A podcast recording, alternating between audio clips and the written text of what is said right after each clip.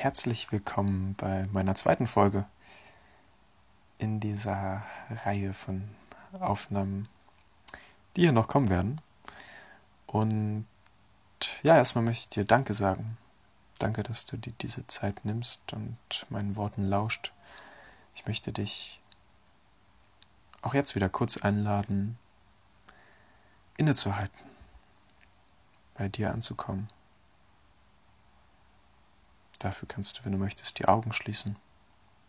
Kannst sie aber auch offen lassen und dich einfach umschauen. Du kannst sehen oder spüren, wo du gerade bist, wie du dich gerade fühlst. Einfach annehmen, was gerade da ist. Das ist okay, so wie es ist. Also nimm einfach ein paar Atemzüge und lass den Stress dieses Tages kurz hinter dir. Die Pläne, die noch vor dir liegen, lass die auch kurz ruhen. Und wenn du schon in der Ruhe bist, dann genieße das und bleibe dabei. Und nimm einfach zwei, drei Atemzüge für dich und spüre, wie du ruhiger wirst und friedlicher wirst.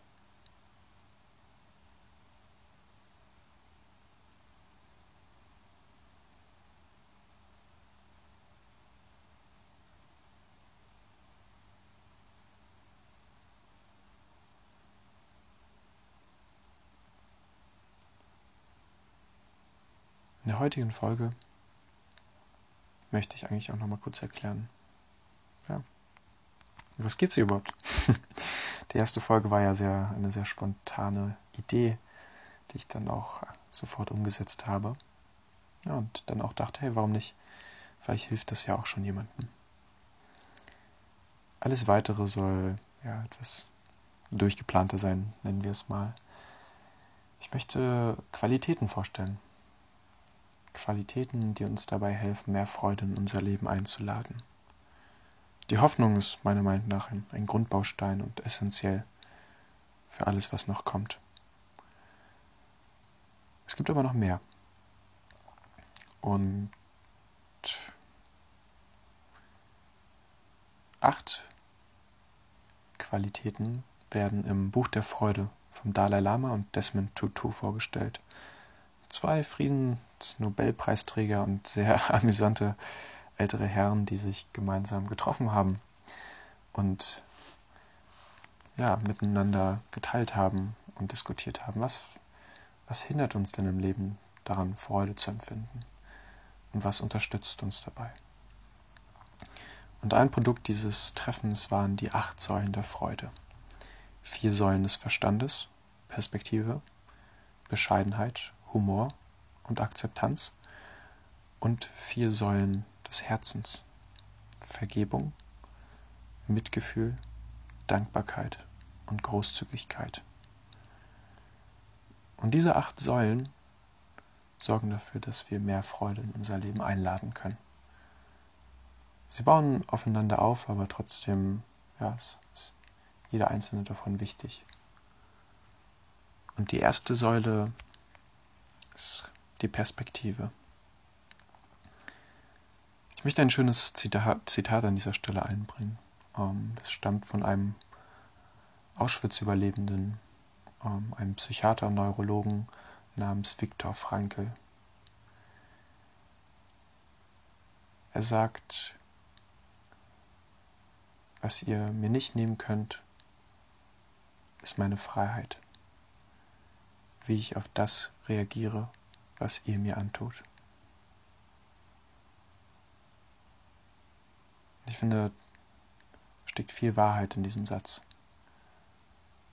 Es liegt in unserer Entscheidung, wie wir auf das Leben reagieren, wie wir auf die Dinge des Lebens, die uns widerfahren, reagieren.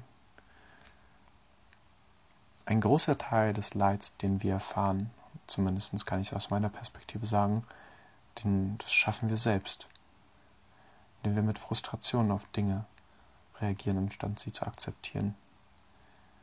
Indem wir Wut, Ärger entwickeln, ja, weil wir uns ja, manchmal an Dingen langhangeln, die wir aus unserer eingeschränkten Perspektive betrachten ohne den Blick mal woanders hinzurichten.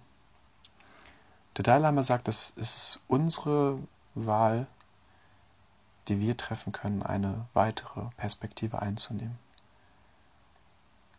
Einen Schritt zurückzutreten und uns die Situation nicht nur aus einem, aus unserem Blickwinkel anzusehen, sondern von oben, von unten, von links, rechts, vorne und hinten. Das heißt, wir haben mindestens sechs Blickrichtungen, die wir auf eine Situation werfen können. Und das kann uns ermöglichen, konstruktiver auf eine Situation zu reagieren. Perspektive ist auch die Grundvoraussetzung für Empathie. Denn nur weil wir die Perspektive einer anderen Person einnehmen können, wissen wir auch, wie sie sich fühlt. Wissen auch, ja, was sie gerade empfindet und warum. Und das gibt uns die Möglichkeit, eben zu wissen, wie unser Handeln sich auf andere Menschen einwirkt. Es gibt uns auch die Möglichkeit, unsere Fehler zu sehen, die wir, die vielleicht dazu beigetragen haben, dass ein Gespräch zu einem Streit geworden ist. Wir haben eine sehr limitierte Perspektive. Und die können wir allerdings erweitern, indem wir einen Schritt zurücktreten und versuchen uns das ganze Bild anzusehen und nicht nur den kleinen, den kleinen Rand, den wir sehen. Es gibt mehrere Möglichkeiten, Situationen im Leben zu begegnen und verschiedene Perspektive einzunehmen. Ich denke, ich finde es am schönsten, nicht Probleme im Leben zu sehen, sondern Herausforderungen. Denn jede Herausforderung birgt eine Chance, darin zu wachsen, etwas zu finden, was uns oder den Menschen um uns herum weiterhilft, stärker werden lässt.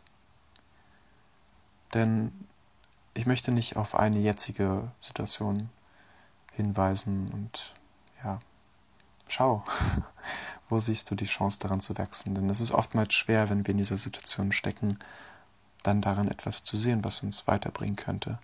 Aber schau dir doch eine Situation aus deinem Leben an, vielleicht vor einigen Jahren, unter der du sehr gelitten hast, die dir sehr viel Schmerz bereitet hat. Und dann schau auf all das Gute, was daraus erwachsen ist. Ich bin mir sicher, es, es gibt immer irgendetwas Gutes, was aus Leid erwachsen kann. Viktor Frankl hat in seinen Vorträgen, die er nach seiner Befreiung aus seinem Konzentrationslager Lager gehalten hat, gesagt, es gibt sinnvolles Leid und es gibt sinnloses Leid. Aber die einzige Person, die darüber entscheidet, ob ein Leid sinnlos oder sinnvoll war, das entscheiden wir. In, in dem, was wir aus dieser Situation machen, aus diesem Leid, wie wir es annehmen.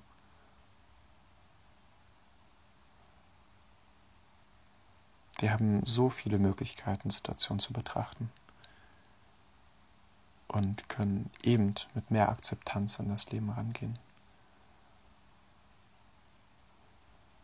Ich möchte ein, eine kleine Geschichte aus meinem Leben anführen, die mir geholfen hat, meine Perspektive zu verändern. Ich war sehr schnell unterwegs auf einem Fahrrad, was mir ein Freund von, ihm, von mir ausgeliehen hat. Und ja, war auf dem Weg in einen Park. Und ich bin vielleicht manchmal nicht unbedingt der beste Fahrradfahrer darauf achten, auf andere Verkehrsteilnehmer, gerade wenn ich sehr schnell unterwegs bin und dadurch ja ein, meine Perspektive habe, in der ich nur mein Ziel sehe und nicht das Ziel, das auch andere haben. Allerdings bin ich bei dieser Fahrt doch ähm, ja, achtsam gefahren und habe darauf geachtet, auf meiner Spur zu fahren, auf andere Verkehrsteilnehmer zu achten. Und ich wurde angehupt von einem Mercedes, der mir vorbeigefahren ist. Und ich habe dieses Hupen wahrgenommen, habe mich umgesehen, habe mich gefragt, was habe ich gerade falsch gemacht. Äh, es war kein anderen Verkehrsteilnehmer unterwegs, deswegen war dieses Hupen augenscheinlich mir bestimmt. Zumindest nahm ich das an. Und da kam der Frust und die Wut. Was soll das? warum habt ihr mich angehupt? Habe ich mich in dem Moment gefragt und habe mir alle möglichen Dinge ausgemalt und war dann wütend über rücksichtslose Autofahrer und was die sich denn bitte denken da in ihrer Karre. Und vor mir sehe ich, während ich da in meinen frustrierten Gedanken vor mich hingrübe, sehe ich auf einmal, wie eben jenes Auto rechts abbiegen möchte. Und instinktiv werde ich schneller, bleibe vor dem Auto stehen, bevor es rechts abbiegen kann, breite die Arme aus und gucke herausfordernd ins, ins Auto hinein. Und ja, da öffnet sich ein, ein Fenster des Beifahrers und ein Herr guckt raus, guckt mich an und sagt, hey, was ist los? Und ich habe dann einfach nur wütend gesagt, was, was soll das? Warum hupt ihr mich an? Ich habe nichts falsch gemacht. Ich habe nichts getan. Was soll das? Warum, sollt ihr, warum hupt ihr mich an? Und ich denke, meine Wut war wirklich förmlich zu spüren.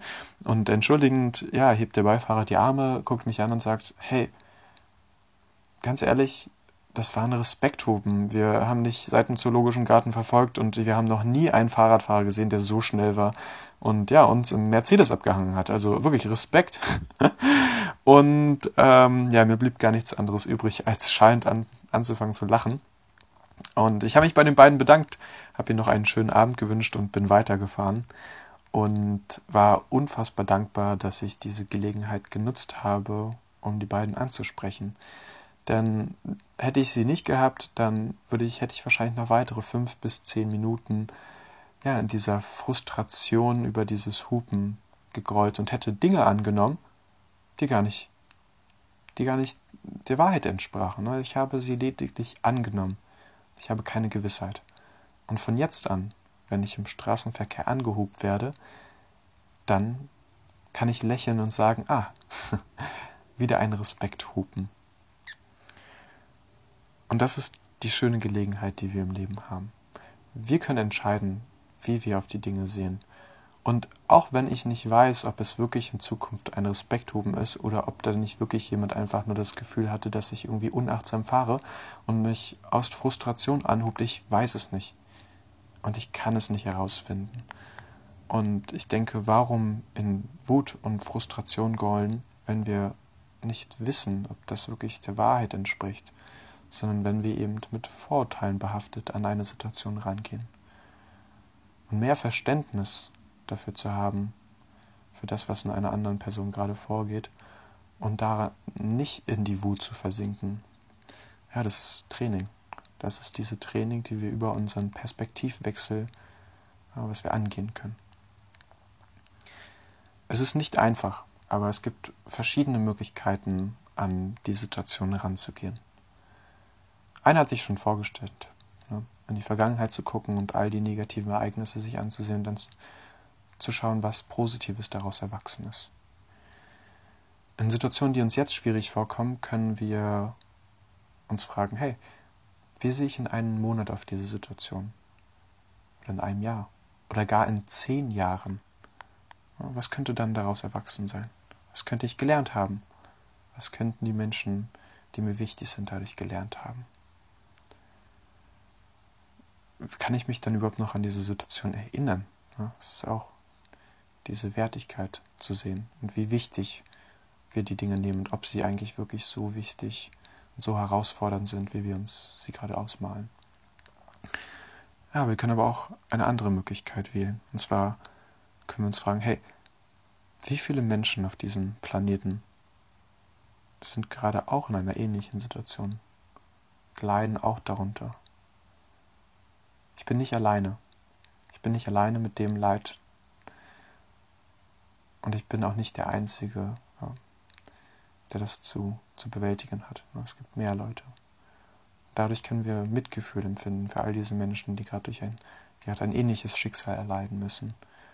Wir können uns auch fragen, hey, wie viele Menschen sind gerade in viel schlimmeren Situationen ne, und schaffen, schaffen das auch es ist natürlich, ja, wir können natürlich immer sagen, hey, irgendjemanden gibt es, der eine schlechtere Karte gezogen hat als ich. Aber wir nehmen unseren Problemen ihre Größe. Wir, wir lassen, sie, lassen sie schrumpfen. Wir kommen heraus aus diesem Ich, Ich, Ich und mein, mein, mein und blicken uns um und sehen, dass wir das Unser.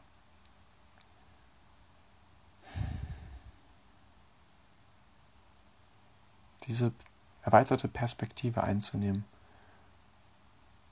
die Menschheit als Ganzes zu sehen und unser Leben, unsere Probleme, unsere Herausforderungen ja, als Teil dieses großen Dramas zu sehen und wie alles miteinander verbunden ist.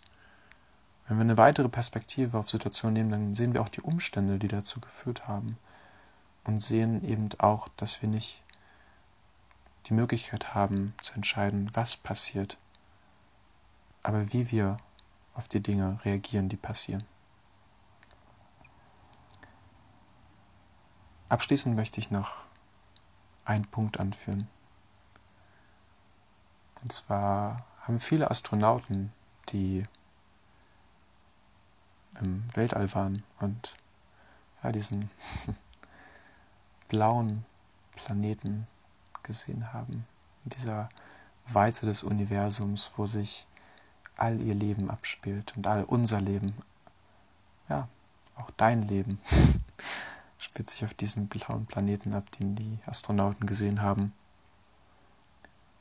Und die meisten berichteten, dass sie nach diesem Zeitpunkt anders auf ihre eigenen Probleme geguckt haben und auf so etwas wie Nation oder Religion. Denn ja, Grenzen eines Landes sieht man aus dem Weltall nicht. Die gibt es nicht. die sind nur in unserem Kopf. Und das zu sehen, dieses kleine blaue Wunder, auf dem sich alles abspielt, all unser Leben und ja, alles Gute, was uns widerfährt, aber natürlich auch alles Schlechte. Es geht nicht darum, Dinge auszublenden, wie Krieg, Hunger oder Pandemien, die diese Welt heimsuchen sondern es geht darum, auch zu sehen, ja, was es für Menschen gibt, die dorthin fahren.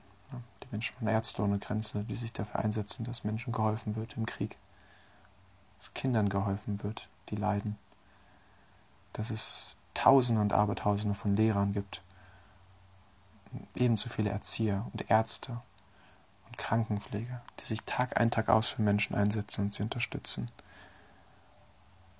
Ja, auch das können wir sehen. Es geht wirklich nicht darum, das auszublenden, was Schlechtes in der Welt passiert, sondern eben zu sehen, was auch Wundervolles und Gutes in dieser Welt passiert. Und das auf diesem kleinen blauen Planeten irgendwo im Weltall.